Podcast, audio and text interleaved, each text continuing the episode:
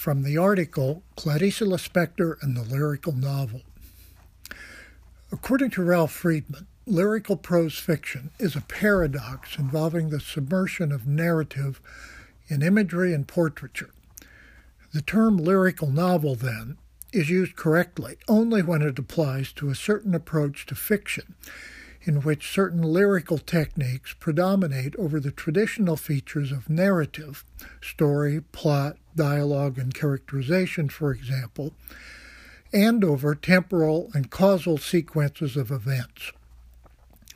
Freedman defines these lyrical techniques as 1 the immediate portrayal of theme through images, scenes, or symbolic figures, but without the intervention of a universe based on action and characterization. Two, the rearrangement of existing narrative sequences to directly reflect the pattern of imagery in which the author's vision is fully expressed. And three, the use of a central protagonist in a work or an individual scene to act as a focus of perception, reflecting, like the eye in a lyrical poem, the experiences and thoughts which the work or scene seeks to translate into poetic patterns. The fiction of Clarice Lispector, particularly her work in the novel genre, provides an interesting case for the application of these concepts. now from my book, Sexuality and Being in the Post-Structuralist Universe of Clarice Lispector. Dealing relentlessly with the play of language in the construction of our varied identities. Lispector's narratives illustrate how, ba- how the basically ontological and epistemological problems posed by post-structural thought appear when they're developed in the context of the human experience by a gifted creative writer rather than by the abstract theoreticians of post structuralism. Lispector thus humanizes the at times abstruse and, for some, alienating issues broached by post structural thinkers and shows just how profoundly they pertain to the human condition. And now, from our translation the stream of life. It's with such intense joy. It's such a hallelujah. Hallelujah, I shout. A hallelujah that fuses with the darkest human howl of the pain of separation, but is a shout of diabolical happiness. Because no one holds me back anymore.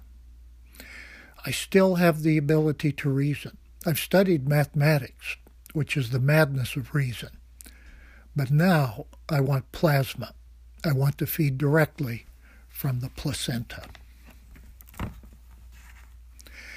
Everything ends, but what I write you continues on.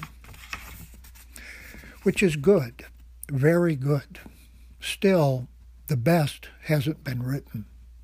The best is between the lines. Today is Saturday, and it's made of the purest air, only air. I speak to you as a profound experience, and I paint as a profound exercise of myself. What do I want to write now? I want some tranquil and unaffected thing, something like the memory of a tall monument that seems taller because it is a memory. But in passing, I want to have really touched the monument.